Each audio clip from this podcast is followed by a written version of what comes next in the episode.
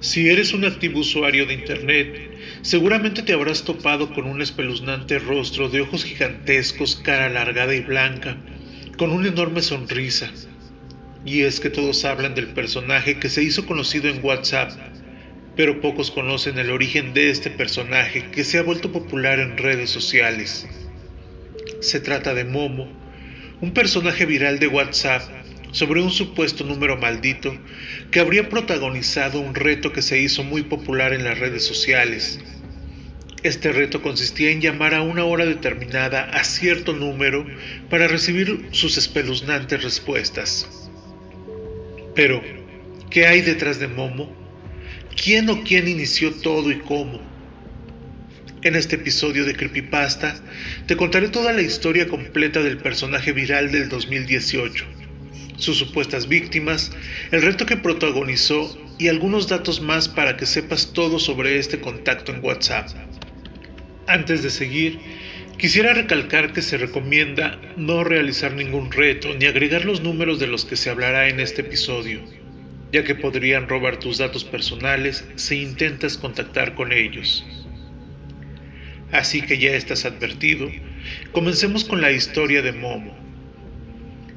Hasta la fecha, podemos decir que no existe un origen claro del número de WhatsApp, pero sí se sabe que pertenece a una galería de arte en el continente asiático, específicamente en Ginza, Tokio, de nombre Vanilla Gallery. En esta galería, el artista hizo una presentación de esculturas que tenían que ver con las pesadillas de las personas, con diversas obras de arte terroríficas, y Momo era una de ellas, pero este no es su verdadero nombre. Luego de esto, la terrorífica historia de un número de Japón que se sabría por el prefijo utilizado cobró mucha importancia que más adelante desembocó en el reto viral hasta el punto de que alertó a las autoridades de muchos países como Colombia, México, Argentina, Perú, Alemania y muchos otros más.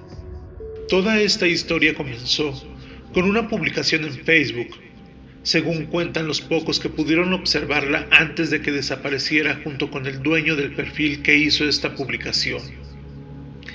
Se dice que un muchacho publicó una serie de imágenes junto con la historia completa que contaba su aterradora experiencia por un contacto que le pasaron sus amigos. El número empezaba con el más 81, el sufijo de Japón. Según este usuario, se habría contactado con Momo a las 3 de la mañana, hora que le respondió en un perfecto español. A pesar de que era un número de Japón, esto lo sabemos porque como ya lo mencioné, el prefijo era más 81, que se utiliza para contactarse con números de ese país. Conforme avanzaba la conversación, el contacto maldito de WhatsApp comenzó a enviarle fotos perturbadoras de supuestos asesinatos y crímenes que la persona detrás del número habría cometido. Muchas personas intentaron hacer una búsqueda inversa con estas imágenes, pero se encontraron con la horrible verdad de que Google no las reconocía. Hasta este punto, solo había dos opciones. O el usuario descargó estas imágenes desde la Deep Web, el rincón más escondido de Internet, o la verdad perpetuó estos terribles actos. Algunos se preguntarán, ¿qué hizo el muchacho para recibir estas imágenes? Pues al parecer, se cuenta que éste le insultó o le faltó al respeto, lo que ocasionó que Momo enfureciera bastante. Pero todo se complicó cuando dijo el nombre de su hermana pequeña sin querer. El usuario se escandalizó, solo atinando a insultar más al dueño del número hasta que una foto y su comentario lo dejó helado. Este mensaje decía, ¿se parece a la muñeca de tu hermana? La foto en cuestión era de una muñeca en primer plano, la misma que su hermana tenía en una habitación. Aquí nuevamente, el joven intentó hacerse el valiente insultando a Momo, pero el personaje no estaba ni remotamente asustado, así que siguió amenazándolo. Y esto es todo lo que se sabe de la historia del contacto de WhatsApp, que ha dado la vuelta a todo el mundo. Hasta la fecha, nadie ha podido verificar si las fotos son reales o si el contacto responde de esa manera.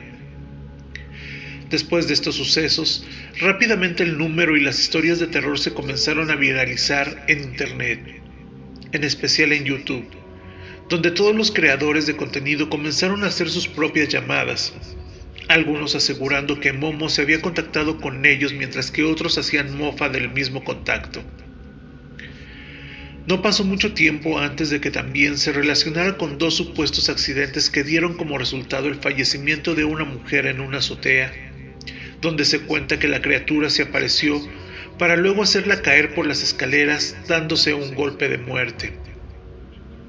Por otro lado, también se contó sobre un supuesto suicidio en conjunto de un grupo de escolares asiáticas. Ni del acontecimiento de la mujer ni de las chicas existen pruebas reales, ni se han cubierto por ningún medio de prensa. De hecho, el medio Cosmopolitan comentó que se contactó con el creador de la primera historia, confesando que todo es inventado. Sin embargo, el reto de Momo se fue haciendo cada vez más viral. Pero, ¿en qué consistía el reto de Momo? La verdad es bastante simple. Se dice que si le hablas al contacto maldito a las 3 de la mañana, hay una posibilidad de que te conteste en tu idioma natal, como se ha demostrado en algunas imágenes que se han compartido en Internet y que se han vuelto muy populares, llevando esta historia a generar gran curiosidad en gran cantidad de personas. Conforme se fue viralizando la historia en Internet, se comenzó a comentar sobre otros números malditos que Momo estaría utilizando en otros países para contactarse con los usuarios que se atrevían a contactarlo. Esto se sabe porque hay números de México con el sufijo más 52, de Colombia con más 57 y el primero que era de Japón con el más 81.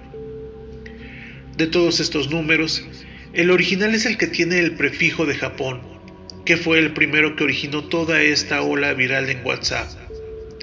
Si agregas el número, verás que tiene en su estado unas letras en japonés, que según Google Traductor significa la gente me llama L.